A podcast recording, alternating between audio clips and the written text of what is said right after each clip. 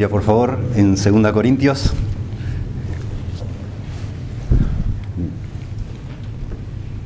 Ya leímos parte del capítulo 4, parte del capítulo 5, pero quisiera leer salteado algunas porciones para complementar y después comenzar el sermón.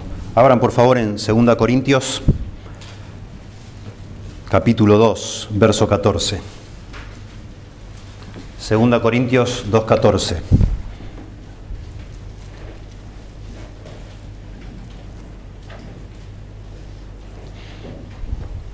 Mas a Dios gracias, el cual nos lleva siempre en triunfo en Cristo Jesús.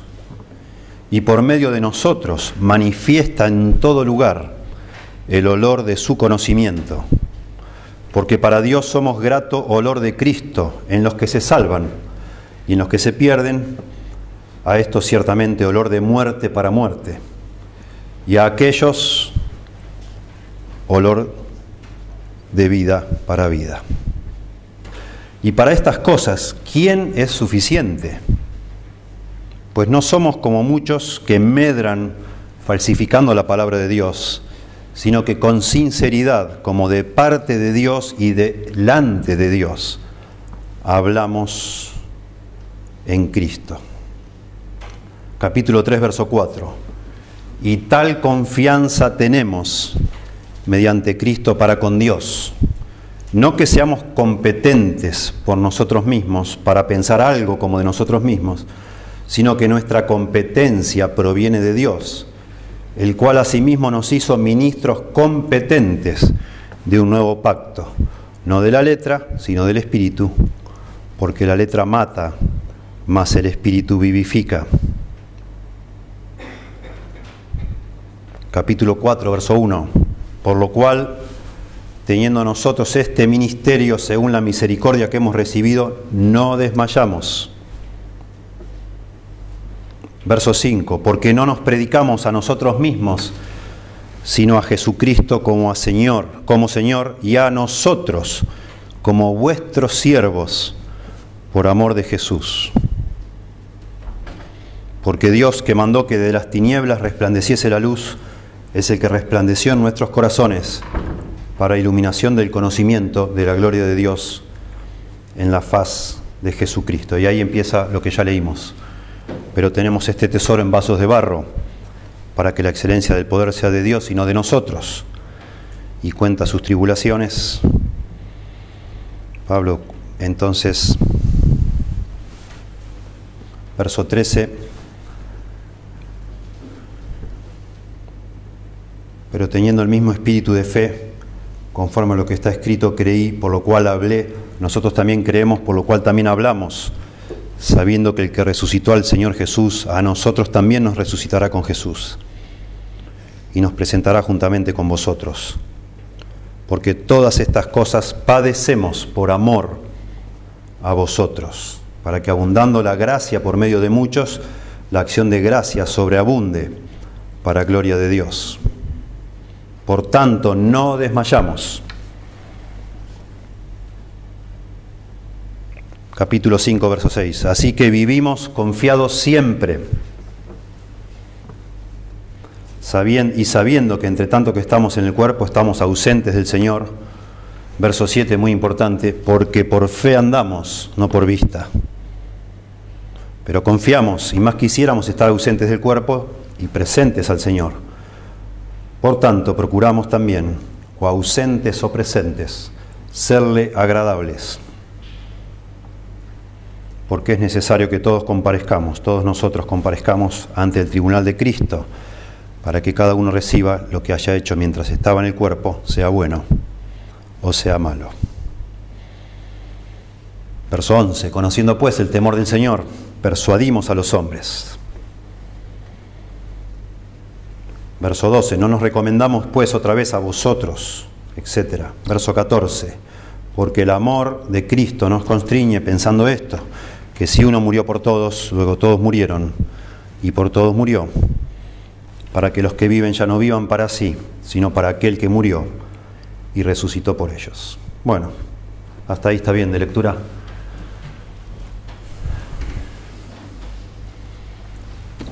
Tenía muchos deseos de predicar un sermón, o el de hoy, pensando en el año que comienza y en la costumbre que tienen muchas personas, yo soy una de ellas, de pensar al comenzar un año, evaluar un poco el año que terminó y pensar en el año que comienza y de alguna manera hacer ciertas resoluciones, a veces escribirlas, pensar un poco, reorientar un poco afinar la puntería, decir, bueno, qué es lo que hemos hecho, qué es lo que estoy haciendo, vale la pena lo que estoy haciendo, qué voy a hacer este año, a la luz de lo que realmente importa. Estoy siendo efectivo en lo que hago, soy eficiente, etc. ¿Qué tendría que hacer este año? ¿Qué deseo hacer? ¿Qué metas tengo, no? O me pondré. Bueno, la verdad es que no voy a dar un solo sermón. De pronto estemos los próximos cuatro meses hablando de este tema, usando todos estos capítulos que hemos leído me gustaría exponer 2 Corintios, desde el capítulo 2, verso 14 hasta el capítulo 6, verso 10, o sea, varios capítulos. Hoy voy a sobrevolar esos capítulos, porque creo que son muy importantes para nosotros. Miren, hay, pero no saben las cientos de libros, hay todo un volúmenes y volúmenes de libros escritos sobre cómo hacer para ser más eficientes con el tiempo, más efectivos, para ser más productivos, para que la vida de una persona produzca más y más, para que a lo largo de nuestras vidas, por decirlo así, nuestras vidas logren más y más cosas. Y hay distintos criterios para lograr esa productividad. Si vamos a pensar en un término bíblico de productividad, pensemos en, en el concepto de fruto, para que nuestras vidas tengan más fruto. Es el pensamiento de muchos, serio pensamiento. ¿Cómo podemos hacer que mi vida produzca más fruto de lo que hasta ahora está produciendo. Y yo les animo, como iglesia, donde Dios me ha puesto en su gracia y misericordia para liderar, les animo a que todos pensemos cómo podemos hacer para tener más fruto con nuestra vida. Que nuestra vida produzca más para la gloria de Dios, para el avance de su reino. Y en eso quisiera dedicarlas este verano, nuestro verano, ¿sí? del 2017. Y los libros estos que se escriben, por supuesto, tienen distintos enfoques. Algunos enfoques, y la mayoría, yo diría, de los libros se basan en la idea de tratar de hacer la mayor cantidad de cosas posible. Cuanto más, se supone que cuanto más cosas hagamos, más fructífera será nuestra vida, ¿verdad? Tiene sentido. Entonces esos libros nos ayudan a nosotros a aprovechar mejor el tiempo, a no perder el tiempo a no dispersarnos, a no postergar cosas, nos enseñan cómo hacer para no, no postergar decisiones, no, no, no ser perezosos, digamos así, cómo ser más pilas, más eficientes. Pero ese no es un enfoque correcto, porque uno puede ser recontra eficiente, puede llegar al punto en que mejoró tanto su manera de aprovechar el tiempo que no gasta un minuto en cosas inútiles y logra y logra más cosas, pero la gran pregunta que nos debemos hacer es si las cosas que estamos logrando valen la pena lograrse. ¿Quién nos dice a nosotros que todo lo que estamos haciendo y logrando completar realmente vale para algo? ¿De dónde sacamos la idea de que eso realmente vale la pena? Nuestro sacrificio y nuestro esfuerzo. La verdad es que muchas personas dedican todas sus vidas y perfeccionan tanto el sistema a lograr y lograr un montón de cosas para llegar en un momento a estar en su lecho de muerte y darse cuenta de que la mayoría de las cosas que hicieron no sirvieron para nada. Edificaron todo un imperio, algunos de ellos, gente muy eficiente. ¿sí? Mucho dinero, muchas posesiones, muchas cosas. Un nombre que se conoce por todos lados, pero se mueren igual y todo eso, ¿para qué sirve, no? ¿De qué aprovechar al hombre, dice Jesús, si ganare todo el mundo, pero perdiré su alma? Y el Señor Jesús, de alguna manera, cuando vino a este mundo, empezó a sacudir la mente de muchas personas, haciéndoles ver que no necesariamente lo que las personas valoran y tienen por honroso y valioso vale la pena para algo. Entonces nosotros deberíamos, por supuesto, a la luz de la palabra de Dios, pensar cómo podemos hacer que nuestras vidas realmente valgan la pena, cómo podemos hacer que nuestras vidas produzcan cosas de valor, frutos que persistan, permanezcan aún después de nosotros muertos. Cosas que realmente tengan valor. Y por supuesto eso se nos está revelado en la Biblia. Podemos pensar como una introducción, podemos pensar en el Salmo 90, por ejemplo, que es un salmo que tiene que ver con el uso del tiempo y Moisés reflexiona de la eternidad de Dios y la, lo efímero que es la vida de un ser humano, lo rápido, lo volando que pasa la vida y se da cuenta y dice, Señor, enséñanos a contar de tal modo nuestros días que traigamos al corazón sabiduría. Y termina el Salmo diciendo, la obra de nuestras manos confirma. Sí, la obra de nuestras manos confirma, Señor. Atribulado Moisés pensando, Señor, por favor, que lo que hagamos con nuestras manos tenga valor para algo, que, tú de alguna manera lo bendigas de tal manera que, que sirva y no sea una vida vivida al santo botón, como decimos. A mí no sé, usted me conoce, a mí me angustia pensar y solo en charlas así con personas que ni conozco y meter el dedo en ese punto. ¿Qué tal tu vida? ¿Estás contento con tu vida? ¿Valió la pena? ¿Sos feliz? ¿Qué hiciste? ¿Hiciste? La mayoría de la gente te cuenta, no hizo nada. Nada. Nada. Que valga la pena. Cero. Asombroso. Y le preguntás, ¿y cuál es realmente, cuál ha sido los, momentos más lindos de tu vida? Te hablan de fútbol, te hablan de cosas. No, se puede ni creer. Pensás que tu vida valió, la pena y te cuentan. Primero se sorprenden por la pregunta, ¿verdad? Y después te cuentan cosas que, que realmente no valen la pena. Y a mí me perturba pensar, no ya en los extraños de por ahí, sino en todos nosotros, que estamos queriendo seguir al Señor y agradar a Dios y que decimos que hemos recibido vida eterna y gracias a Dios por eso, porque no necesitamos hacer nada, no necesitamos ser productivos, eficientes, eficaces y fructíferos para que el Señor nos regale la salvación. Es por gracia, ¿verdad? Gracias a Dios por eso. Por la fe, por gracia. El Señor nos regala la salvación, vida eterna, en todo el sentido de la palabra, no solo en, en el interminable, sino en la calidad, una vida maravillosa. Pero eso no significa automáticamente que el Señor hace que nuestra vida cuente para algo. Nosotros le tenemos que hacer contar para algo. En, lo que decidimos hacer con ese regalo que Dios nos da y lo que hacemos que nuestras vidas, en qué decidimos invertir el tiempo que tenemos en este mundo. Y me perturba, como les digo, como persona al frente de este grupo de personas preciosas, pueblo de Dios, que, que yo les pueda guiar a todos ustedes a que el, día que estén delante del Señor tengamos las manos llenas de fruto para el Señor, para su gloria. ¿sí? Y que el Señor nos ayude a unos a otros a estimularnos, a animarnos unos a otros, a alentarnos para que nuestras vidas valgan la pena. ¿sí? Y la vida que más valió la pena de todas es la vida de Cristo. Precioso. Y en tres años de ministerio público el Señor llegó al fin de su vida y, y pudo decir, la obra que me diste que hicieras, la hice hice todo lo que tenía que hacer. Tremendo.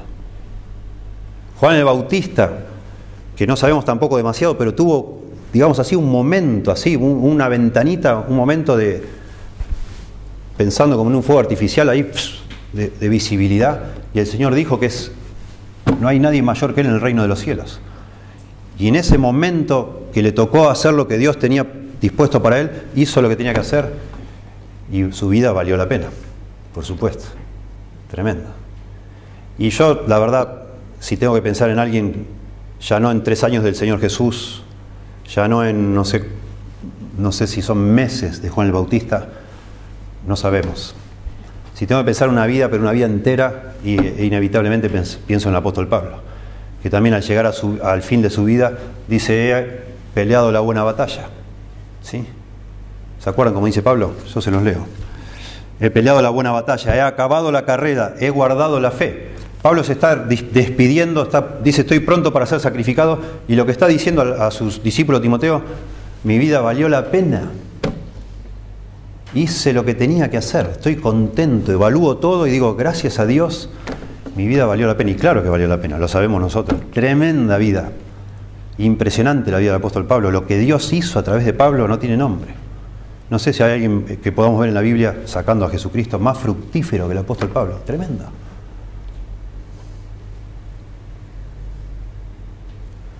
Está claro, clarísimo, no se trata de hacer más cosas, más y más cosas como locos, sino de hacer las cosas correctas. Lo importante no es hacer más cosas, sino hacer las cosas que más importan. ¿Y cuáles son las cosas que más importan? Bueno, claramente la gloria de Dios es lo que más importa. La gloria de Dios. Y si podríamos resumir en, en una frase, en un concepto, lo que es una vida bien vivida, una vida que vale la pena vivirse, una vida fructífera, una vida productiva, es una vida que se vuelca en el servicio a los demás para la gloria de Dios. Eso es una vida fructífera. Es una vida que no se vive para sí mismo, sino que se vive para otros, para servir a otros, con el propósito final, último, de dar gloria a Dios. Eso es lo que es. Y asombrosamente el apóstol Pablo en 2 Corintios abre, por decir así, su corazón, abre los secretos de su motivación, de sus pensamientos, sus deseos, sus luchas, sus angustias, como en ninguna otra parte del Nuevo Testamento. Segunda Corintios es la carta más personal, más íntima que tenemos del apóstol Pablo, y él ahí nos revela sus motivaciones, lo que, por qué él hacía lo que hacía. La verdad es que él se está defendiendo de acusaciones. Él quería mucho a los hermanos en Corinto y lamentablemente él se entera que entraron falsos maestros en Corinto y uno, lamentablemente, de estos falsos maestros, con parte del discurso que ellos trajeron es que acusarlo a Pablo de cosas. Y él se entera que los corintos eh, aceptaron esas acusaciones y empiezan a dudar de la integridad de Pablo. Entonces Pablo se defiende, se defiende de una manera hermosa y al defenderse nos explica lo, por qué hacía lo que hacía y qué es lo que él hacía y cómo lo hacía y qué lo motivaba y qué, cuál era su meta, cuál era su propósito, en qué se basaba su esperanza, etcétera, etcétera. Y en estos versículos, en estos capítulos, a partir del 2.14, noten 2 Corintios capítulo 2, verso 13, noten el verso anterior, verso 3, 2.13, dice, no tuve reposo en mi espíritu por haber hallado a mi hermano Tito. Así despidiéndome de ellos partí para Macedonia. Ahí está hablando de algo personal, noten, capítulo 2, verso 13, está hablando de algo íntimo que le está sucediendo. Pero en el verso 14 empieza a explicar algo en general, más a Dios gracias, el cual nos lleva, nos, a nosotros, nos lleva. Va a explicar de Él, pero lo hace en plural, porque lo que se aplica para Él se aplica para todos nosotros, los creyentes. Pero está hablando de Él, está hablando, es todo personal en esta carta. Pero Él se da cuenta que cosas que le pasan a Él es lo que nos deberían pasar a todos nosotros. Entonces, si bien está hablando de su ministerio, lo hace extensivo a todos los creyentes. Y así pasa en el capítulo 3, capítulo 4, capítulo 5, capítulo 6. Noten el verso 11. Nuestra boca se ha abierto a vosotros, oh Corintios. Nuestro corazón se ha ensanchado, etc. Y empieza de nuevo a lo personal. Y ahora les va a recriminar. Él le recrimina a los Corintios. ¿Cómo pueden ustedes haber creído tantas mentiras sobre mí cuando yo los amé tanto y vuelve al tema más íntimo entre ellos. Es como que se defiende todos estos capítulos hablando de su ministerio, de su servicio y después vuelve al asunto personal. Entonces, todo esto para decir que 2 Corintios capítulo 2 verso 14 hasta el capítulo 6 verso 10 habla de lo que es la naturaleza del ministerio cristiano. La naturaleza del ministerio cristiano. La palabra ministerio es la palabra diaconía, que se puede traducir como ministerio o servicio, el servicio. Y yo estoy diciendo, y lo voy a demostrar a lo largo de estas semanas, que la vida que más vale la pena ser vivida es, la vida, es una vida de servicio a otros. Es lo que nos muestra la Biblia. Para la gloria de Dios. Pero yo no puedo vivir una vida para la gloria de Dios sin hacer nada por otros. No se puede. La forma de que mi vida dé gloria a Dios es que yo la viva en el servicio de otros, ministrando a otros. Entonces, si queremos que nuestra vida valga la pena, que cuente para algo, que sea fructífera, tenemos que ministrar a alguien. Tenemos que aprender en qué consiste el ministerio cristiano. Y eso nos enseña acá Pablo, de una manera preciosa. Entonces, en lugar de hablar estos, todos estos sermones o estos capítulos sobre la naturaleza del ministerio, le vamos a cambiar el nombre porque es lo mismo. Y vamos a hablar de una vida que vale la pena vivirse. De eso voy a hablar, de una vida que vale la pena vivirse. Porque esa es una vida que vale la pena vivirse, una vida que se vive para servir a otros, para la gloria de Dios. Y solo hoy vamos a sobrevolar un poco, este, como si fuera que abrimos un mapa y mostramos rápidamente en forma este, superficial o, panorámica qué es lo que vamos a aprender en estos capítulos. Y voy a hablar, eh, por esa razón voy a hablar de muchos principios generales que después los vamos a desarrollar uno por uno en distintos sermones. Pero quiero dejar establecido acá para que vayamos ya pensando, porque quiero, de verdad, el punto acá es, yo les quiero desafiar a todos ustedes y a mí mismo, por supuesto, a analizar nuestra vida. Ahora que empieza el año, a evaluar lo que estamos haciendo y en, base a estos principios que vamos a hablar, pensar y tomar decisiones. En cada uno en lo particular, porque somos todos distintos y cada uno dará cuenta a Dios de sí mismo, de lo que hizo cada uno de nosotros. En primer lugar, vamos a entender acá, por lo que dice Pablo, que una vida que vale la pena vivirse es una vida de dependencia en Dios, orientada hacia los demás para manifestar a Cristo, pero de dependencia en Dios. Capítulo 2, verso 14 al 17. Noten. Capítulo 2, verso 14 dice, Mas a Dios gracias, el cual nos lleva siempre en triunfo en Cristo Jesús. Noten qué, lindo lo que dice Pablo. Cuando empieza a hablar de su ministerio dice, a Dios gracias. Va a hablar de su ministerio, pero empieza agradeciéndole a Dios. ¿Por qué? Porque Dios es el que nos lleva Dios nos guía, Dios es el que va obrando, usándonos a nosotros. Él nos va llevando, como si fuera agarrándonos de la manito y llevándonos a hacer lo que hacemos. Por eso le doy gracias a Dios, dice Pablo. Y ese Dios que nos va guiando, eh, del cual dependemos, lo primero que dice Pablo nos lleva en triunfo, siempre. Precioso esto. Nos lleva siempre en triunfo. ¿Puedes pensar en algo mejor que eso? Tremendo. Cuando vivimos una vida en dependencia de Dios, el Señor se asegura de que todo lo que hagamos fructifique, prospere. Eso dice el Salmo 1, ¿se acuerdan? De la persona que depende de Dios. Todo lo que hace prosperará. Eso dice Josué capítulo 1, le dijo Dios a Josué. Si Josué dependía de Dios, todo le iba a salir bien. A los ojos de Dios, por supuesto, no a los ojos de las personas. Esto está hablando y vamos a ver y esto es parte de la clave que nuestra vida valga la pena, es que tenemos que pensar en una dimensión invisible, una dimensión espiritual, la dimensión eterna, que es la que vale la pena, realmente. Y de eso estamos hablando. Ese es el gran problema de la mayoría de la humanidad, que no considera que hay una dimensión espiritual. Esta es toda la vida que existe, entonces una vida fructífera para una persona que cree que no hay otra vida después de esta es tratar de sacar el mayor provecho posible.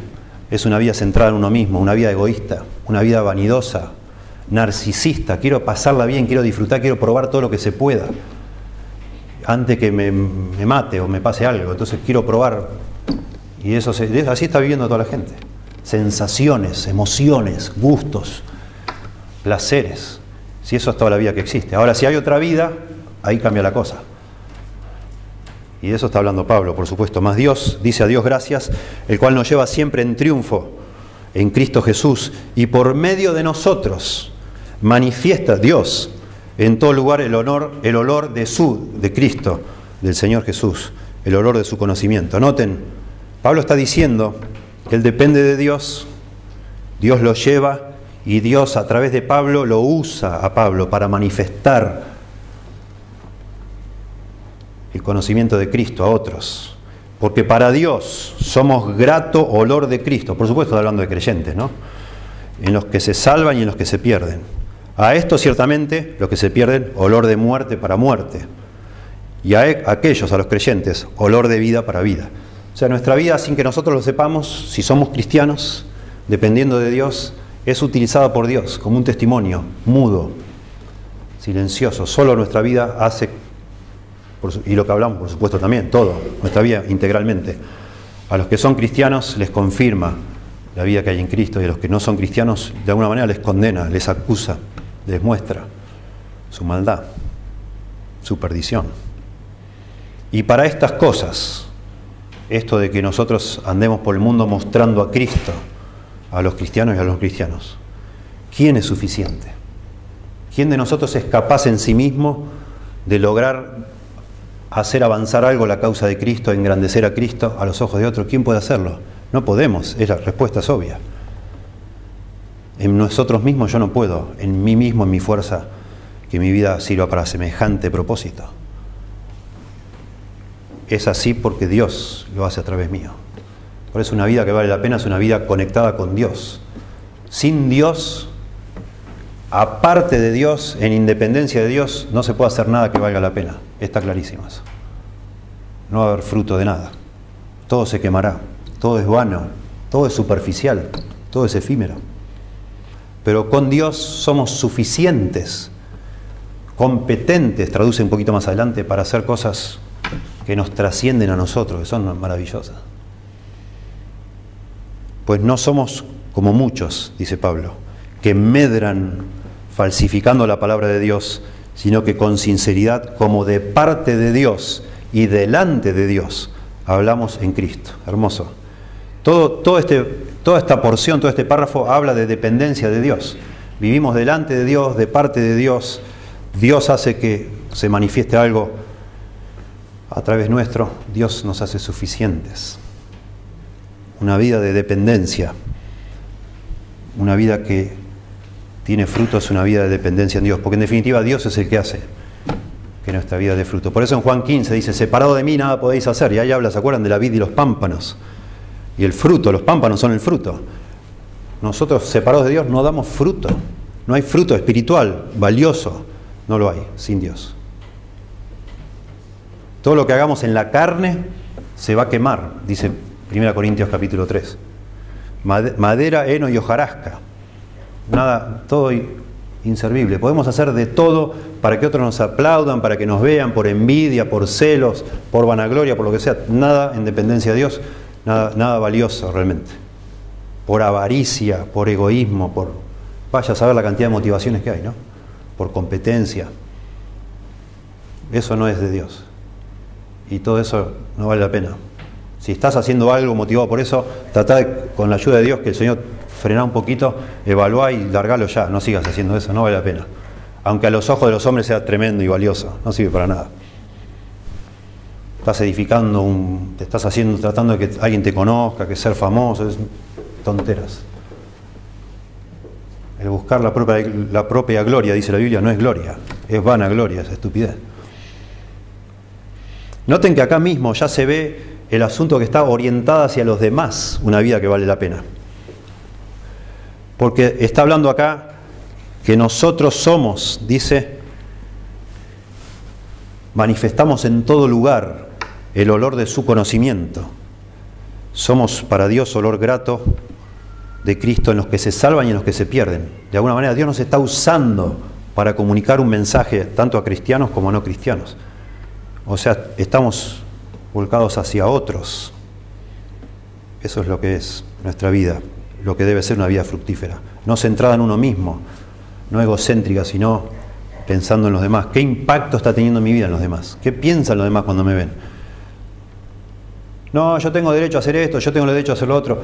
¿Qué tiene de malo? A mí me gusta esto, a quién le hace mal, a mí no me importa. Y bueno, lo que a mí no me importa el que dirán. En un sentido no nos debe importar el que dirán. Si yo, dice Pablo, si yo quisiera agradar a los hombres, no sería siervo de Cristo. Ahora, si a vos no te importa lo que piensen los demás, porque no te importa si a los demás les es de tropiezo o no les es de tropiezo tu vida, si les va a confundir lo que vos haces o no, bueno, es que vos vivís para vos mismo. Y la verdad esa vida no vale la pena. Claro que tenemos derecho a pasarnos la vida haciendo lo que se nos antoja. Está bien. ¿Querés estar toda tu vida mirando televisión? Bárbaro. Pero no vale la pena. No vale la pena. Pensá, no sé si alguna vez lo pensaste, el valor que, tenga tu vida realmente a los ojos de Dios tiene que ver en, lo que haces vos en relación con otras personas. Si lo haces, lo que sea que haces solo para vos mismo, no tiene valor, no vale para nada.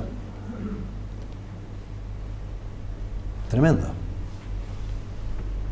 Yo lo pongo acá, una vida que vale la pena ser vivida está orientada hacia otros, pero centrada en Cristo. Tampoco es centrada en otros. Cuando una persona se centra en otros, cuidado, porque te estás preparando para amargarte también, porque a veces los otros no les importa nada lo que haces vos. No te agradecen, no te, no, te retribuyen. Decís, eh, pero con todo lo que yo hice por vos, ¿así me respondés? Hacelo orientate a otros, serví a otros, pero centrado en Cristo, lo haces por Cristo. Y si te devuelve o no te devuelve, no importa, lo hiciste para el Señor, para Dios, para glorificar a Dios. Está implícito en esto. Para algunas personas nuestra vida no es un olor agradable, es olor de muerte. No te van a devolver nada lindo. Les va a molestar incluso. Más los amás, más les va a parecer molestar y más te van a devolver a lo mejor hasta burlas y, y desprecio. Pero lo haces para Dios servís a los demás, pero centrado en Cristo, y es lo que está hablando acá de manera preciosa, ¿sí? Nos lleva siempre en triunfo en Cristo Jesús. Somos olor grato de Cristo, olor de su conocimiento. Hablamos, al final dice, hablamos en Cristo. Todo gira alrededor de Cristo. Esa es una vida valiosa. En segundo lugar, los versos que siguen, el resultado de una vida que vale la pena vivirse son vidas cambiadas personas tocadas por Dios. Eso es el, si yo quiero evaluar, si algún día, si no me muero de un accidente o, vos no te morís así abruptamente, si tenés la chance de estar postrado en una cama, viendo cómo gotea ahí el, suero y pensando, sin dormir a la noche, pensando, ¿valió la pena mi vida? ¿No valió la pena? La forma que, eh, el criterio que tenemos que usar para evaluar si valió la pena o no valió la pena vivir es a cuántas personas influenció mi vida. ¿Cuántas personas fueron transformadas a través de mi vida? Por Dios, usándome a mí como instrumento. Noten lo que dice Pablo. Capítulo 3, verso 1. ¿Comenzamos otra vez a recomendarnos a nosotros mismos? Pablo se está defendiendo, recuerden. Se está defendiendo Pablo. ¿Sí? Y termina diciendo en el capítulo 2 que él habla con sinceridad, que no medra, no falsifica la palabra de Dios. Ya vamos a volver a eso, ahora lo salté a propósito. Entonces, claro, él como que está diciendo, yo soy sincero, parece que se está adulando a sí mismo. Entonces dice, ¿comenzamos otra vez a recomendarnos a nosotros mismos? ¿O tenemos necesidad, como algunos, de cartas de recomendación para vosotros o de recomendación de vosotros? Está hablando de los falsos maestros, ya lo veremos en detalle. Pero los falsos maestros sí medran la palabra de Dios, sí falsifican la verdad y sí andan buscando recomendación de uno y de otro. Pablo dice, no, no, no, nosotros no hacemos eso. Nuestras cartas, verso, verso 2, sois vosotros, escritas en nuestros corazones, conocidas y leídas por todos los hombres, siendo manifiesto que sois cartas de Cristo expedida por nosotros, escrita no con tinta, sino con el Espíritu de Dios del Dios vivo, no en tablas de piedra, sino en tablas de carne del corazón. Pablo está diciendo lo que a mí me recomienda de quién soy yo, es el fruto en la vida de ustedes. Todo lo que Dios ha hecho en la vida de ustedes. La transformación que el Espíritu Santo ha hecho en ustedes a través de mi ministerio. Eso, es el, eso habla de lo que yo, si valió la pena o no valió la pena mi ministerio en la vida de ustedes. Precioso. Está tranquilo Pablo, está, confiado, muy confiado. Por eso dice el verso 4, y tal confianza tenemos mediante Cristo para con Dios. No que seamos competentes por nosotros mismos para pensar algo como de nosotros mismos, sino que nuestra competencia proviene de Dios, el cual asimismo nos hizo ministros competentes de un nuevo pacto, no de la letra, sino del espíritu, porque la letra mata más el espíritu vivifica. Ahí lo vemos un poquito más adelante, pero de nuevo el punto acá si alguien hubiera acorralado a Pablo y hubiera dicho, bueno, ¿qué hiciste vos de valor en tu vida? ¿Qué, sos vos? ¿Qué estudiaste? ¿A qué te dedicas? ¿Qué tenés? ¿Qué compraste? A ver, mostrame, a ver, ¿cómo te fue en la vida? Con 60 años, ¿qué lograste, Pablo? No lograste nada. Seguís viviendo en casa prestada. Es un fracaso. Y eso en nuestra cultura en Argentina, en otras partes del mundo seguramente también. Una vez me dijo un hombre a mí, un amigo de mi papá, que alquilaba una casa. El hombre estaba mal, estaba con una crisis existencial. Me dice que una persona llega a los 50 años y todavía esté alquilando es un fracaso. Es un fracaso. Para un hombre. Pensá, humanamente hablando. Yo entendí lo, entendemos lo que está tratando de decir ese hombre. Bueno, tenés 20 años, estés alquilando, está bien. Se supone que es muy raro que a los 20 años seas dueño de una casa. Pero que tengas 50 y sigas alquilando, no lograste nada. ¿Qué hiciste vos con tu vida? Bueno, a Pablo, si alguien le hubiera preguntado, ¿qué hiciste Pablo vos con tu vida? ¿Dónde está el éxito tuyo? En las personas transformadas. No en lo que compré o lo que logré o no logré. ¿Qué me importa a mí todo eso? No interesa. Eso se quema todo. No lo podés llevar a ningún lado. ¿Dónde están las vidas que, Dios tocó a través de tu propia vida? Que Dios transformó, influenció. ¿Dónde están? Eso es lo que deberíamos evaluar nosotros. Y solo Dios sabe, Dios a cada uno, con cada uno de nosotros quiere hacer algo distinto, pero está claro que nos quiere usar, lo acabamos de leer. Dios quiere manifestar a través nuestro algo a otros.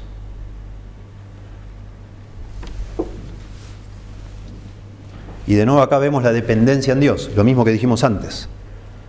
Porque Él dice, no, no es que seamos competentes por nosotros mismos. Yo, si yo me propusiera en mi casa, voy a tratar de tocar la vida de una persona, de influenciar, de transformar, ¿cómo hago yo eso? Yo no sé hacer eso, eso es el negocio de Dios. Dios lo hace a través nuestro. Eso es lo que está diciendo Pablo. A propósito, es muy interesante la palabra competente. Antes estaba traducido suficiente. ¿Quién es suficiente para esto? Dice Pablo. La palabra competente o suficiente es hikanos, hikanos en griego. Se puede traducir suficiente, intenso, adecuado, competente, digno. Muy interesante es la idea de algo que cumple con los estándares apropiados para un propósito. Juan el Bautista la usa cuando dice yo no soy digno de usar el calzado que él está usando. Yo no soy competente. Yo, no, no, no, no califico para eso. Entonces cuando Pablo está hablando de ser competente, está hablando de ser, otra vez, un ministerio competente, un ministerio digno, algo valioso, eso te lo da Dios. Que mi vida tenga valor no es algo que yo lo consigo por mí mismo. Dios hace que tenga valor mi vida y la tuya. De eso se está hablando acá, de, de, que mi vida tenga un propósito valioso. Dios nos hace eso, gracias a Dios. Y la verdad es que cualquiera de nosotros que es cristiano, por eso habla de nosotros, nosotros, nosotros. No es Pablo solo, no es la excepción Pablo. Cualquiera de nosotros que ha recibido a Cristo como su Salvador, que tiene el Espíritu Santo, de parte de Dios tiene esa promesa que Dios hace que nuestra vida valga para algo. Y deberíamos tener en nuestro corazón una sed porque eso se cumpla. De, buscar de a Dios, Señor, por favor, usame para algo, Señor.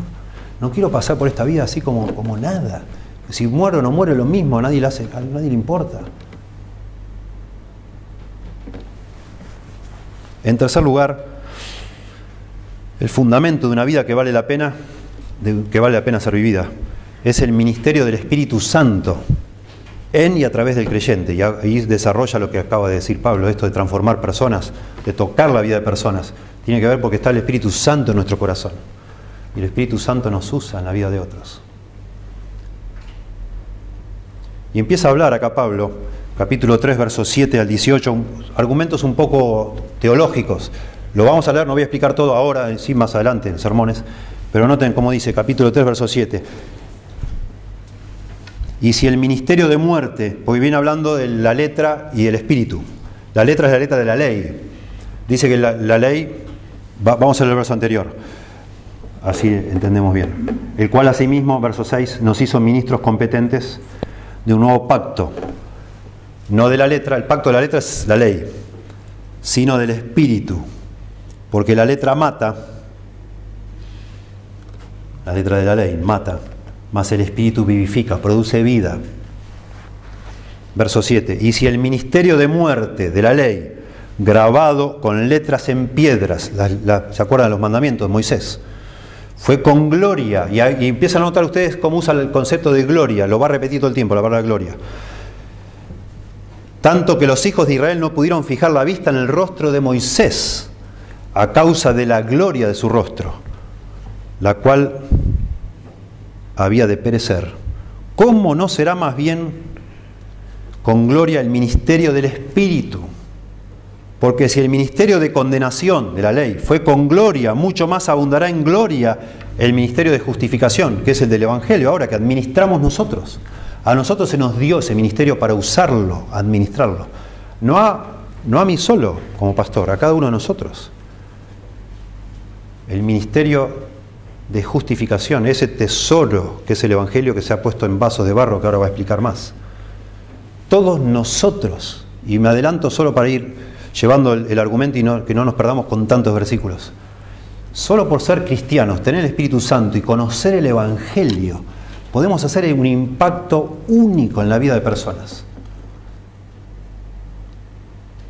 Dios nos puede usar para que personas se salven, vayan al cielo por solo abrir la boca y hablar del Evangelio. Tremendo, eso es, eso es algo glorioso, no se puede ni entender. No hay nada que tenga más valor que eso.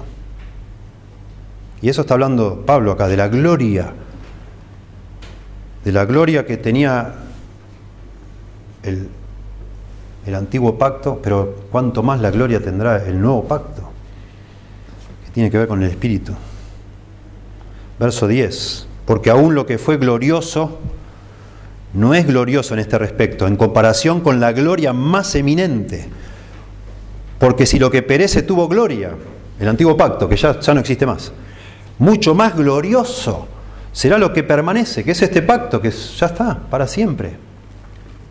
Así que teniendo tal esperanza de que nuestro ministerio sea para gloria, que toque personas, que transforme vidas, que es para que vivifique a otros, teniendo esa esperanza, usamos de mucha franqueza. Y no como Moisés, que ponía un velo sobre su rostro. Noten, acá parece se va por las ramas, pero vuelve al tema de la franqueza, que no medramos, dice antes, con la palabra de Dios. ¿Se acuerdan que habíamos leído eso antes?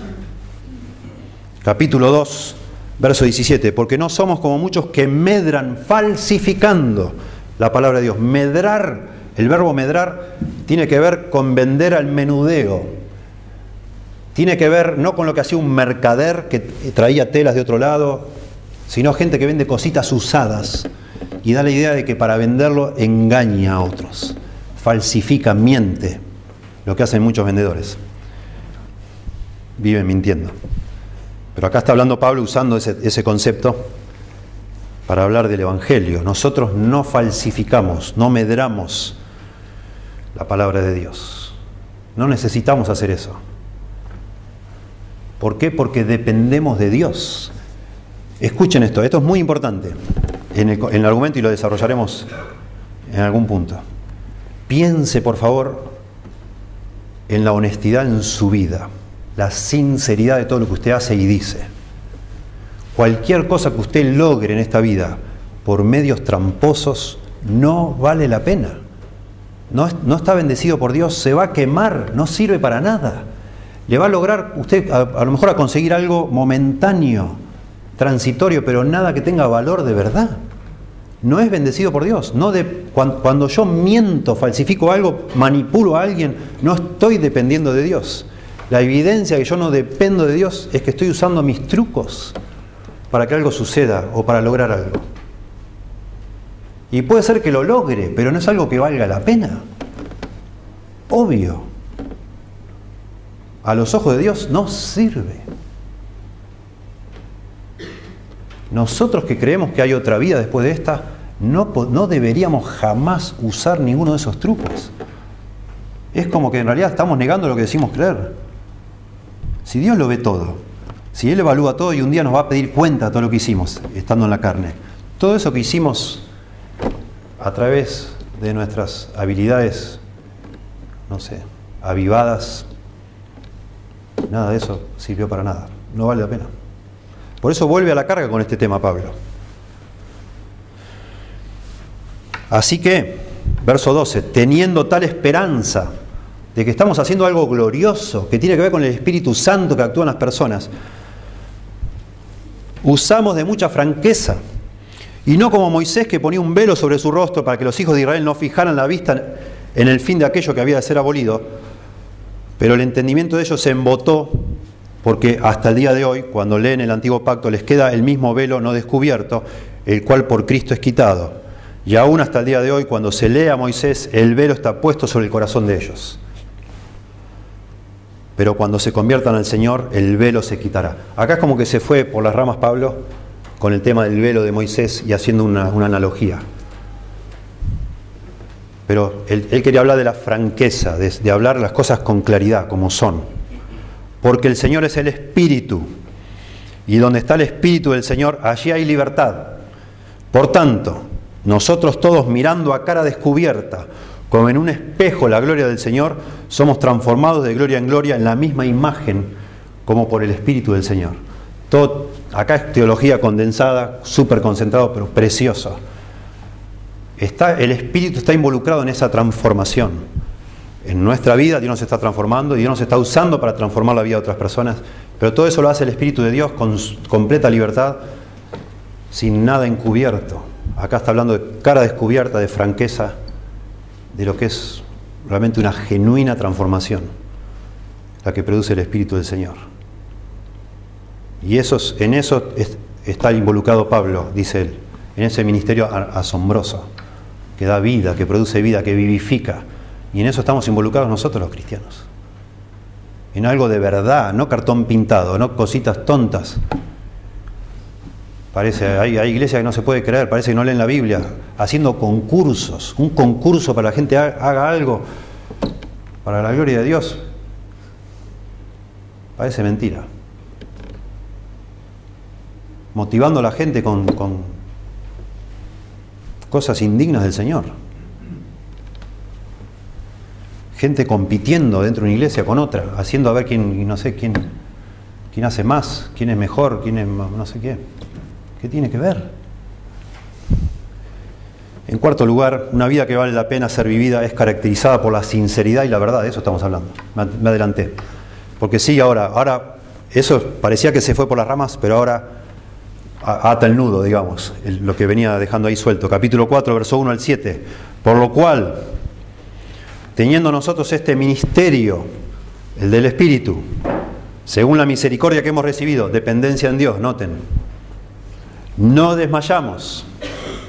Antes bien, renunciamos a lo oculto y vergonzoso, no andando con astucia ni adulterando la palabra de Dios, sino por la manifestación de la verdad, recomendándonos a toda conciencia humana delante de Dios. Noten qué lindas palabras. Esto es algo genuino. Pablo no está jugando acá a ser un pastor o a tener su propia iglesia, su propio ministerio, a que lo conozcan por toda Asia Menor, no le importa eso, no le interesa, está pensando en las almas, en el Espíritu Santo de Dios y en las personas transformadas. En ese contexto, no, eh, cualquier cosa que no sea la verdad no tiene sentido, no tiene importancia.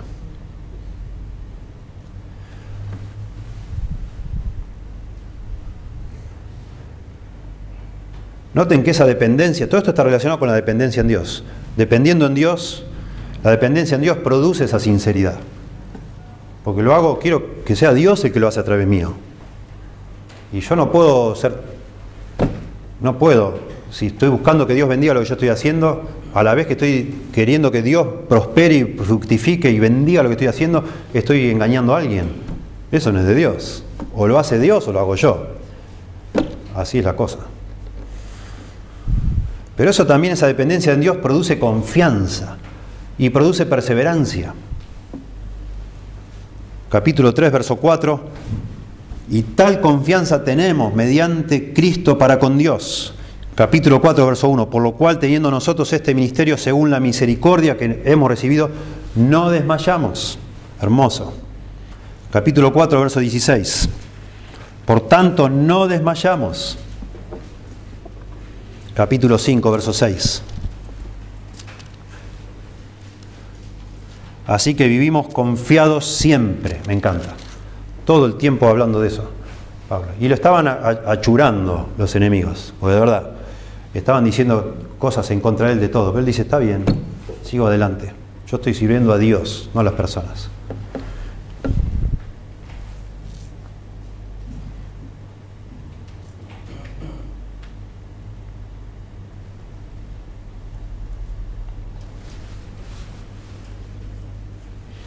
Verso 3 en adelante, 4.3. Pero si nuestro Evangelio está aún encubierto, entre los que se pierden está encubierto, en los cuales el Dios de este siglo cegó el entendimiento de los incrédulos, para que no les resplandezca la luz del Evangelio de la gloria de Cristo, el cual es la imagen de Dios.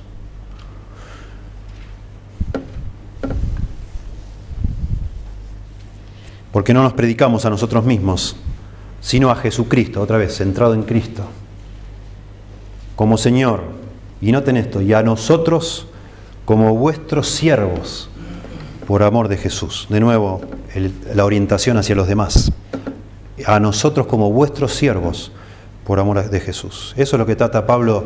Si algo, Pablo, digamos, hablaba de sí mismo, él habla de Cristo como Señor. Y cuando hablaba de sí mismo, ¿quién sos Pablo? Mostrame a ver cuáles son tus credenciales. Yo soy un siervo de los demás, por amor de Cristo. Eso es lo que hago yo.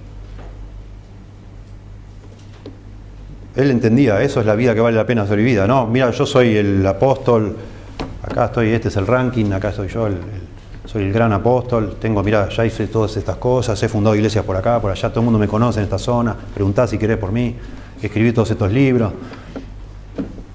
Eso no es lo que vale la pena. Eso no es. Porque Dios dice que mandó que de las tinieblas resplandeciese la luz, es el que resplandeció en nuestros corazones para iluminación del conocimiento de la gloria de Dios en la faz de Jesucristo. Todo esto lo vamos a desarrollar, pero todo esto está relacionado con eso de falsificar o manipular la verdad. Dios da la salvación. Dios hace resplandecer la verdad en el corazón de una persona. Si una persona puede entender, no es porque vos no, supiste llevarlo al punto de que se quebrante. Y tenés que aprender más técnicas de, oratoria o de manipulación. Es porque tiene el entendimiento cegado por el, mismo el Dios de este siglo. Y Dios debe resplandecer en su corazón. Así es la salvación de una persona. Y ojalá Dios me use a mí, pero yo, Dios no me va a usar a mí usando mentiras, yo diciendo cosas que no son, o, sacando, escondiendo algunos conceptos, falsificando la verdad, dice acá, adulterando la palabra de Dios. Adulterando ahí el concepto es agregar o quitar algo para hermosear lo que estás diciendo. No la adulteramos la palabra de Dios podemos llegar, adulterando la palabra de Dios, podemos llegar al punto de hacer que una persona haga una oración, la famosa oración, pero no que resplandezca la luz del Evangelio en su corazón. Imposible. Si cuando ya lo adulteramos ya no es el Evangelio, ¿qué le va a resplandecer? Bueno, algún día lo profundizamos. Pero tenemos, dice el verso 7, parte de, esta, de este concepto, este tesoro en vasos de barro, para que la excelencia del poder sea de Dios y no de nosotros. Quería, eso yo pienso que va junto con lo anterior, porque está enfatizando mucho la gloria de Dios, la gloria de Dios, la gloria de Dios. Y había hablado tanto de la gloria, la gloria, la gloria. Y Dios ha puesto el tesoro que es el Evangelio, que nosotros compartimos. Y Dios nos usa a nosotros para que otros se salven. Pero la excelencia del poder es de Dios, no de nosotros, dice Pablo. La dependencia en Dios otra vez. ¿Sí? De nuevo, los mismos conceptos, dependencia en Dios, orientado hacia los demás, pero centrado en Cristo. La gloria es de Dios, delante de Dios, dice 4.2, predicamos a Jesucristo 4.5. El Evangelio de la gloria de Dios 4.6, la excelencia del poder es de Dios 4.7. Todo Dios, no nosotros. Estamos edificando el reino de Dios. En quinto lugar, una vida que vale la pena ser vivida digo yo, en mis palabras para que nos entendamos, no puede ser, entre comillas, arruinada por nada ni nadie. Nadie te puede arruinar tu plan, digamos así.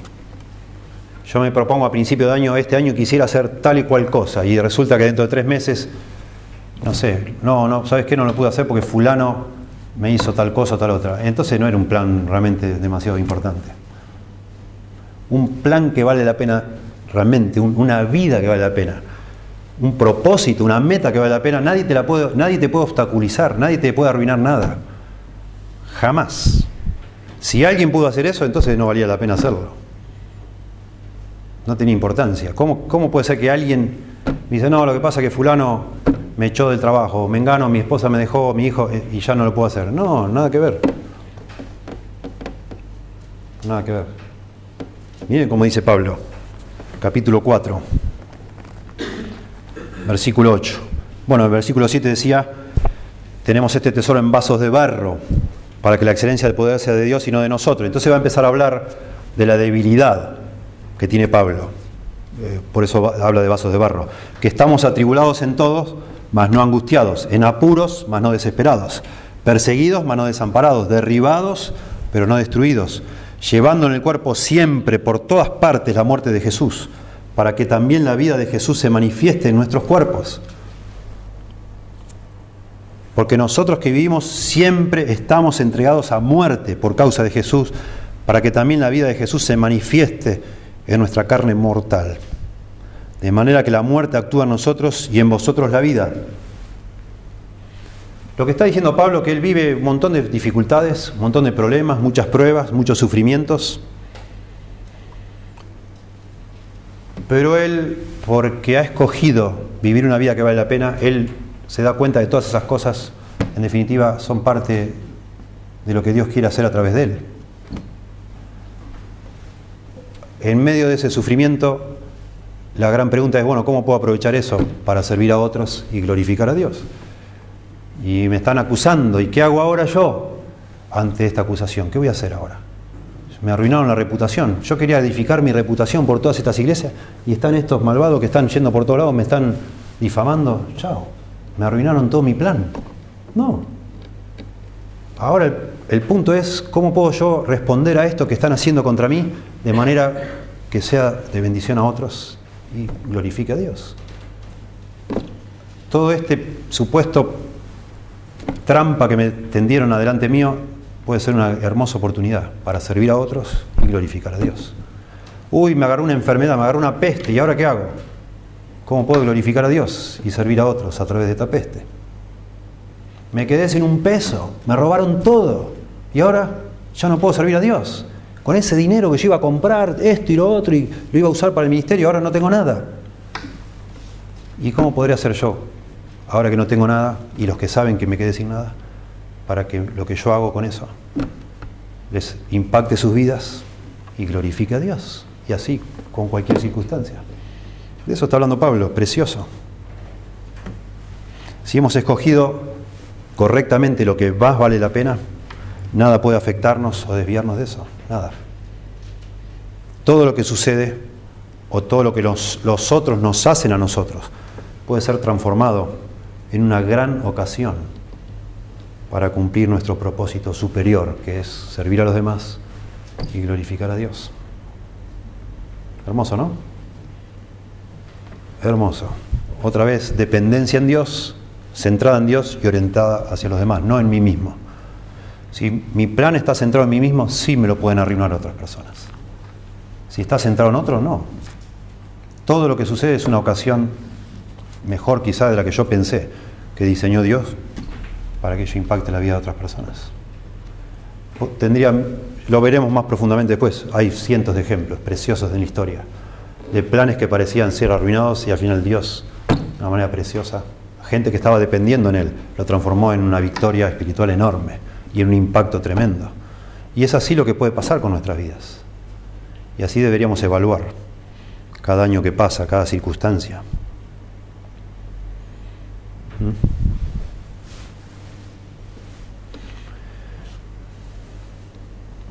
Verso 13, pero teniendo el mismo espíritu de fe, conforme a lo que está escrito, creí, por lo cual hablé.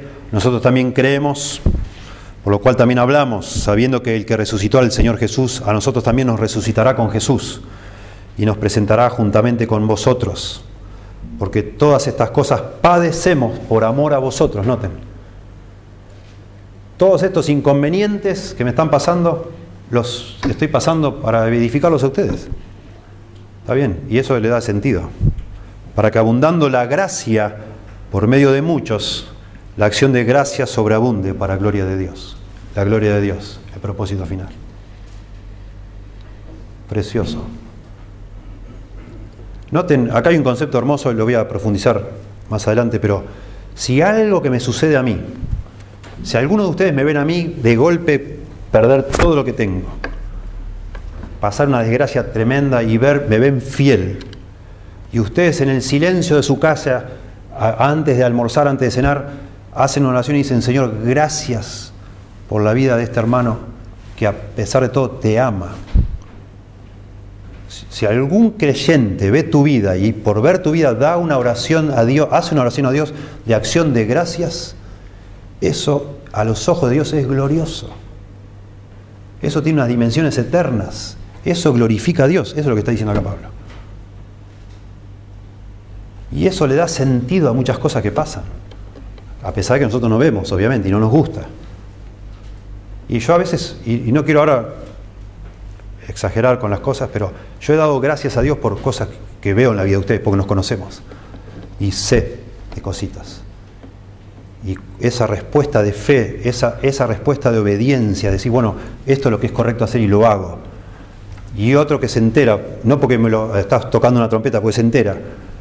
Y uno que dice, gracias Señor por esto, qué hermoso, qué bendición, me anima a mí como cristiano a ser más fiel. Eso hace que esa circunstancia que vos viviste cobre una dimensión eterna y le dé un valor. eso es un fruto espiritual. Dios lo mide, nosotros no podemos. Pero Pablo está hablando de esas cosas, claramente.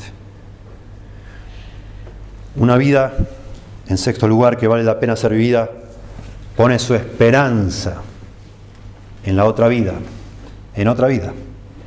Capítulo 4, verso 16 hasta el 5.10 dice, por tanto, no desmayamos.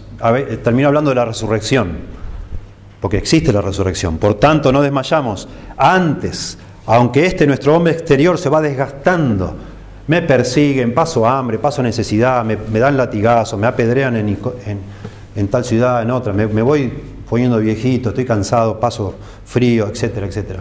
El interior, no obstante, se renueva de día en día, porque esta leve tribulación momentánea, pruebas, sufrimiento, produce en nosotros un cada vez más excelente y eterno peso de gloria. Noten, otra vez, a los ojos de Dios, yo sufriendo y de pronto los demonios ahí mirando para hacerse una fiesta, diciendo, mira, ahora lo va a negar, lo va a negar, lo va a negar. Va a blasfemar de Dios, como Job, y yo no blasfemo. Y yo sigo diciendo, Señor, aunque tú me matares, seguiré esperando en ti. Y eso produce un eterno peso de gloria. Y otros hermanos me ven y cobran ánimo y quieren seguir sirviendo a Dios. Y eso produce un eterno peso de gloria, precioso. No mirando las cosas, nosotros, las cosas que se ven, sino las que no se ven, porque las cosas que se ven son temporales, pero las que no se ven son eternas, estas cosas invisibles que estamos hablando.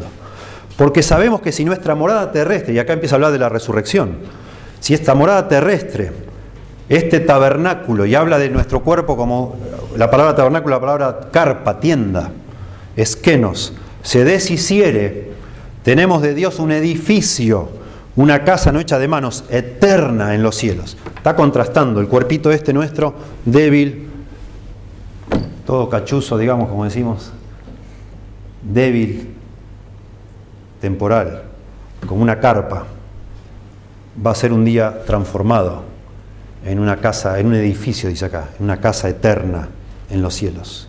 Está hablando no de una casa literal, sino de un cuerpo glorificado. Y por eso también gemimos, dice Pablo, clamamos deseando ser revestidos, no se está quejando, no es un, clamor de queja, sino dice clamamos o gemimos deseando.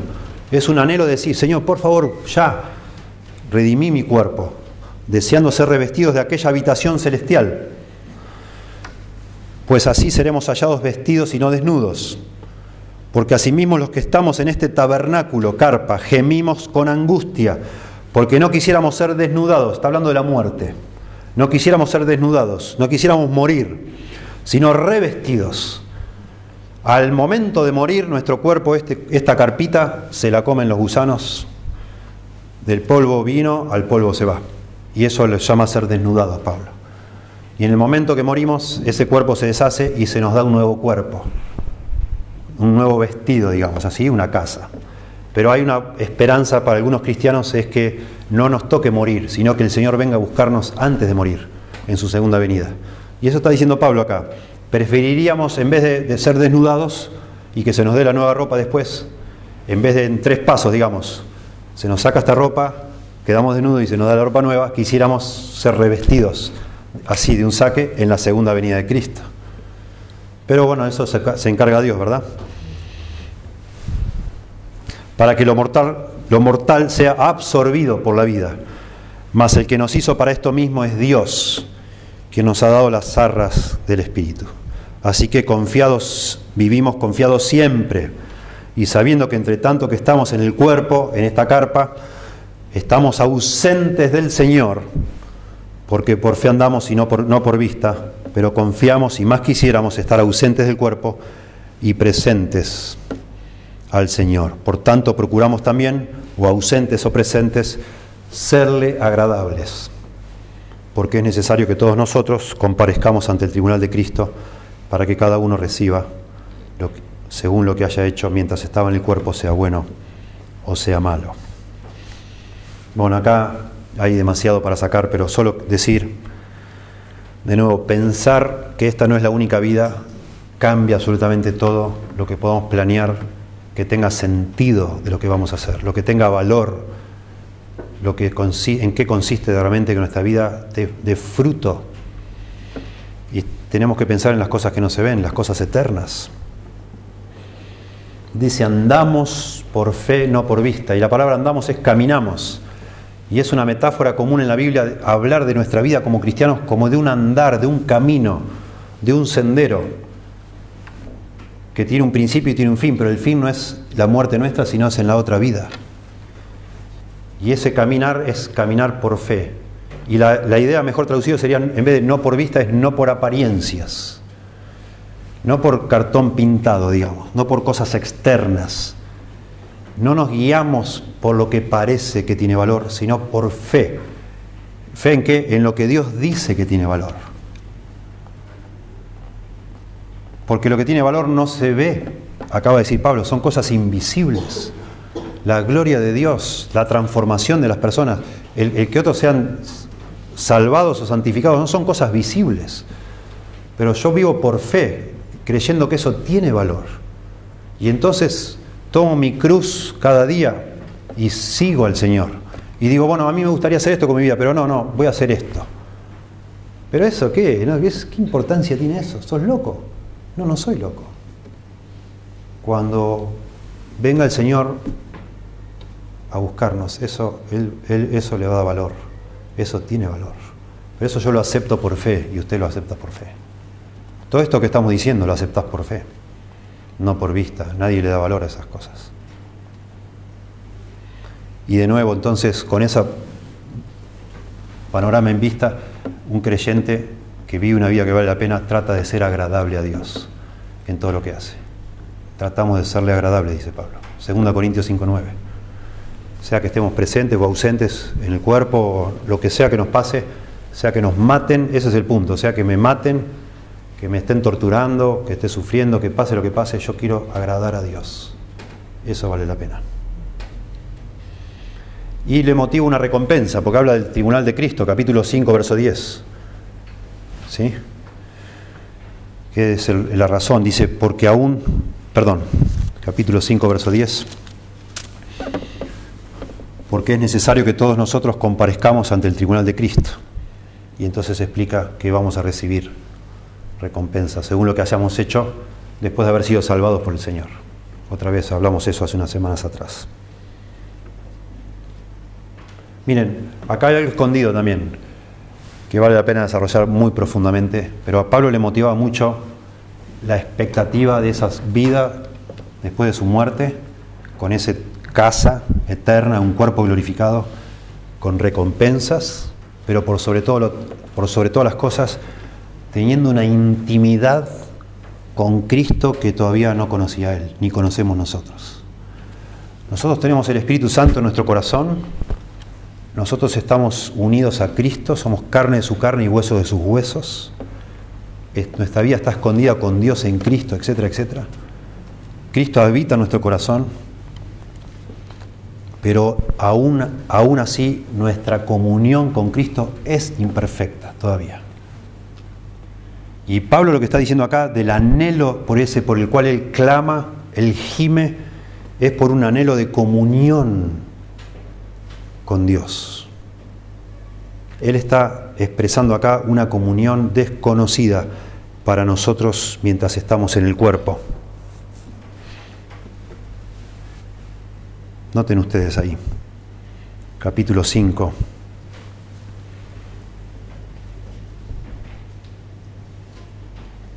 Así que, verso 6, vivimos confiados siempre sabiendo que entre tanto que estamos en el cuerpo, estamos ausentes del Señor.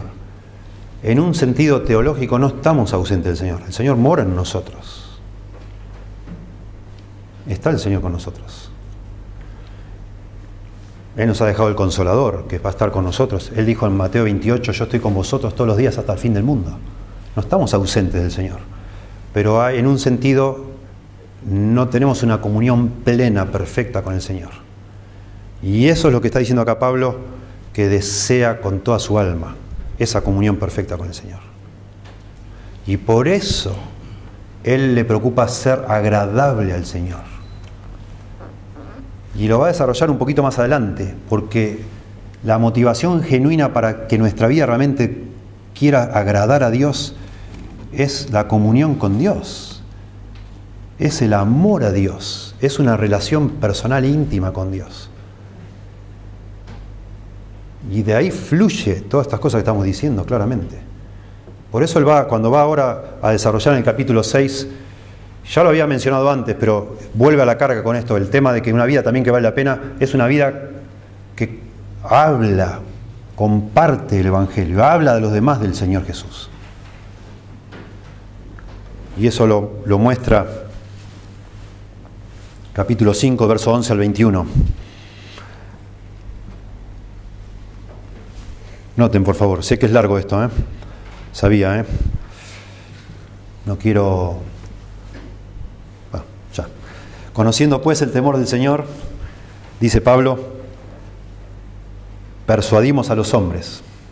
Noten que el temor, conociendo pues el temor del Señor, el temor del Señor es eso, que me voy a enfrentar al Señor, voy a dar cuentas de todo lo que estoy haciendo, sea bueno o sea malo, mientras estoy en el cuerpo. Eso es el verso 10.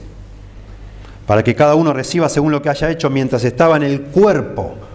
Estar en el cuerpo es en esta vida. Hay dos vidas, esta vida y la otra vida. Esta vida es en el cuerpo. Todo lo que yo hago en esta vida estando en el cuerpo afecta cómo va a ser la otra vida. Y todo lo que yo hago en el cuerpo y todo lo que vos haces en el cuerpo en esta vida va a ser motivo de escrutinio, de análisis, sea bueno o sea malo. Conociendo pues el temor del Señor, porque eso da temor. Claro que da temor, porque todo lo que yo estoy haciendo, tengo que dar cuenta de todo eso. Persuadimos a los hombres pero a Dios les he manifiesto. Y acá habla de Él defendiéndose Él a sí mismo, no de persuadir, de tratar de convencerles que sean salvos. Persuadimos a los hombres, pero a Dios les he manifiesto lo que somos. Y espero que también lo sea a vuestras conciencias. No nos recomendamos pues otra vez a vosotros, sino que os damos ocasión de gloriaros por nosotros, para que tengáis con qué responder a los que se glorían en las apariencias y no en el corazón, los falsos maestros. Porque si estamos locos, es para Dios y si somos cuerdos es para vosotros. Aparentemente, en la acusación que hacían estos falsos maestros, estaban diciendo que Pablo estaba haciendo cosas muy raras. Este hombre está loco. Miren lo que está haciendo Pablo. No es normal este, este hombre. Este hombre no es un apóstol del Señor, no es correcto. Y Pablo dice, si estamos locos es para Dios. Y entonces da la justificación de por qué hace esas locuras. Verso 14, porque el amor de Cristo nos constriñe, pensando esto, que si uno murió por todos, luego todos murieron, y por todos murió para que los que viven ya no vivan para sí, sino para aquel que murió y resucitó por ellos. Pablo está diciendo que haber conocido el Evangelio le transformó en la vida al punto que ya él ya no vivió más para sí mismo, sino para aquel que murió y resucitó por él. Su vida cambió sus deseos cambiaron y empezó a vivir para aquel que lo salvó.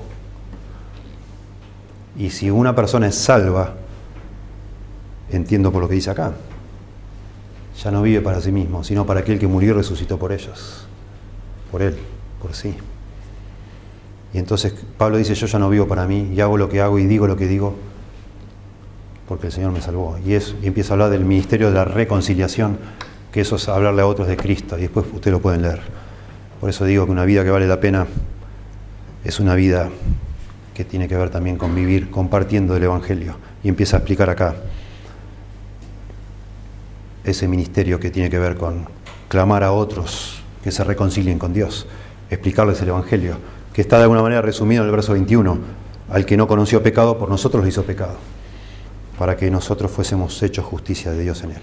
Y finalmente, capítulo 6, del 1 al 10, una vida que vale la pena ser vivida, procura, procura ser una vida ejemplar para bendecir a otros. Y ahí habla de su vida Pablo. Así pues nosotros como colaboradores suyos os exhortamos también a que no recibáis en vano la gracia de Dios, porque dice, en tiempo aceptable te he oído y en día de salvación te he socorrido. He aquí ahora el tiempo aceptable, he aquí ahora el día de salvación. Y dice Pablo, no damos a nadie ninguna ocasión de tropiezo para que nuestro ministerio no sea vituperado.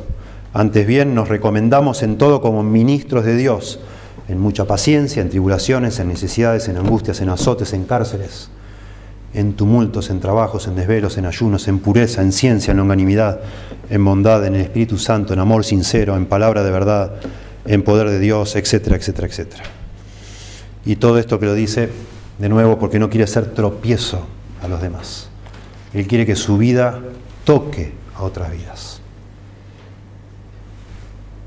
Una vida, concluyendo, una vida que vale la pena ser vivida busca glorificar a Dios por hacer bien a otros. Eso es una vida que vale la pena. Busca glorificar a Dios por hacer bien a otros. Un principio que debe guiar las cosas que decidimos hacer o dejar de hacer debe ser siempre poner a los demás primero. Poner a los demás primero.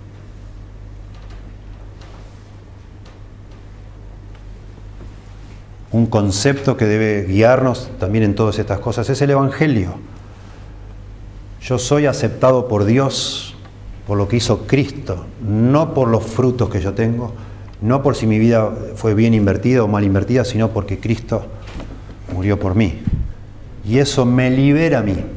Comprender que ya soy aceptado por Dios, que no tengo que agradar a Dios en el sentido de, de que me, si hago algo me va a aceptar o no me va a aceptar, sino que ya me acepta completamente, eso me libera para dejar de pensar en mí y pensar en los demás. Dios ya hizo todo por mí, todo lo que yo necesito lo hizo Dios. Yo ahora puedo vivir para Dios. Y vivir para Dios significa servir a los demás. Puedo vivir para aquel que murió y resucitó por mí. Y esto es consistente con lo que Jesús dijo que es el, gran mandamiento que resume todo lo que Dios espera del ser humano, que es que amemos a Dios con toda nuestra fuerza, nuestra mente y nuestro corazón. Ese es el gran mandamiento. Si hacemos eso, ya está. Pero es interesante porque existe otro segundo mandamiento, según Jesús, que es amarás a tu prójimo como a ti mismo. En estos dos mandamientos se cumple toda la ley. Pero como si, si existen dos grandes mandamientos, entonces no hay un gran mandamiento, hay dos. Pero en algún punto resumió todo en un mandamiento, que es amar a Dios con toda nuestra fuerza, nuestra mente y nuestro corazón y en otros momentos resumió en dos. Y no hay contradicción ahí, porque yo amo a Dios con toda mi fuerza, toda mi mente y todo mi corazón, cuando amo a mi prójimo como a mí mismo. Yo cumplo el gran mandamiento, el primer mandamiento lo cumplo cuando en forma más concreta amo al prójimo como a mí mismo. Y entonces una vida que se vive para amar al prójimo como uno mismo, con la motivación de que sea para la gloria de Dios, es todo lo que Dios de alguna manera pide que se haga, lo único importante que existe. Que el Señor nos ayude a vivir una vida valiosa. Y les digo, terminando, pensando y pensando, todas estas cosas que hemos dicho, todas se hacen mejor en conexión con una iglesia local. Y no como llaneros solitarios ahí tratando de impactar a alguien que Dios nos use de alguna manera, y algún día lo desarrollaremos, de alguna manera Dios ha diseñado que nuestras vidas valgan la pena, una vez que nos ha salvado, vividas en conexión con una iglesia local, hombro a hombro con otros hermanos y hermanas que quieren hacer lo mismo, juntos sirviendo al Señor, juntos impactando a otras personas, juntos siendo usados por el Espíritu Santo, para llevar olor de vida para vida, olor de muerte para muerte, para sufrir penalidades, lo que sea que Dios disponga, es mejor, es como Dios ha querido que sea, que sirvamos juntos al Señor. Y eso es un gozo, eso es un gozo. A mí me llena de gozo. Yo estoy sinceramente muy, muy, muy eh, compenetrado con que mi vida valga la pena y entiendo que por estar yo en esta iglesia, si mi, mi esfuerzo porque valga la pena mi vida funciona, prospera, eso afecta a lo, tu vida también y viceversa. No somos islas, digamos. Y eso es hermoso. ¿Sí? Claro que es, es precioso, maravilloso. ¿Verdad? Señor, damos gracias por tu palabra. Pedimos que la uses, por favor, en nuestras vidas, que podamos en la semana volver a abrir allí en esos pasajes y meditar y pensar en ti, en lo que tú pides de nosotros, en el sentido de la vida, Señor, que pronto nos moriremos, algunos súbitamente, algunos lentamente, como sea, pero todos vamos a morirnos y eso no será el fin de todo, sino el comienzo de otra vida, pero eso es una vida sin fin, eterna. Que sepamos, Señor, eh, conectar estos conceptos, estas verdades, realidades, de manera que la vida vivida aquí en este cuerpo tenga trascendencia, tenga valor a tus ojos, Señor. Que tengan un impacto real, genuino, auténtico. Que tú nos ayudes a, por fe, a buscar primeramente el reino de Dios y su justicia y dejar todas las demás cosas en tus manos, Señor, para que tú guíes, tú prosperes, tú proveas, tú te encargues, Señor, pero que nosotros seamos consumidos por un deseo que nuestra vida cuente para la eternidad y que lo hagamos juntos como una iglesia, como, como un cuerpo local en este lugar que tú nos ayudes, Señor, a complementar nuestros esfuerzos de una manera articulada para juntos servirte y juntos hacer un impacto para tu gloria, Señor. Como tú decidas, como tú quieras, sea por tribulación, por sufrimiento, por bendición, por prosperidad, no sabemos, que tú decidas, Señor, y que nosotros sepamos aceptar lo que tú quieras para nosotros, pero que sepamos entender y ver las cosas que no se ven, las cosas eternas, y poner ahí todo nuestro esfuerzo, nuestra pasión, nuestro talento, nuestro dinero, todo nuestro esfuerzo juntos para tu gloria y honra, Señor. En el nombre de Jesús.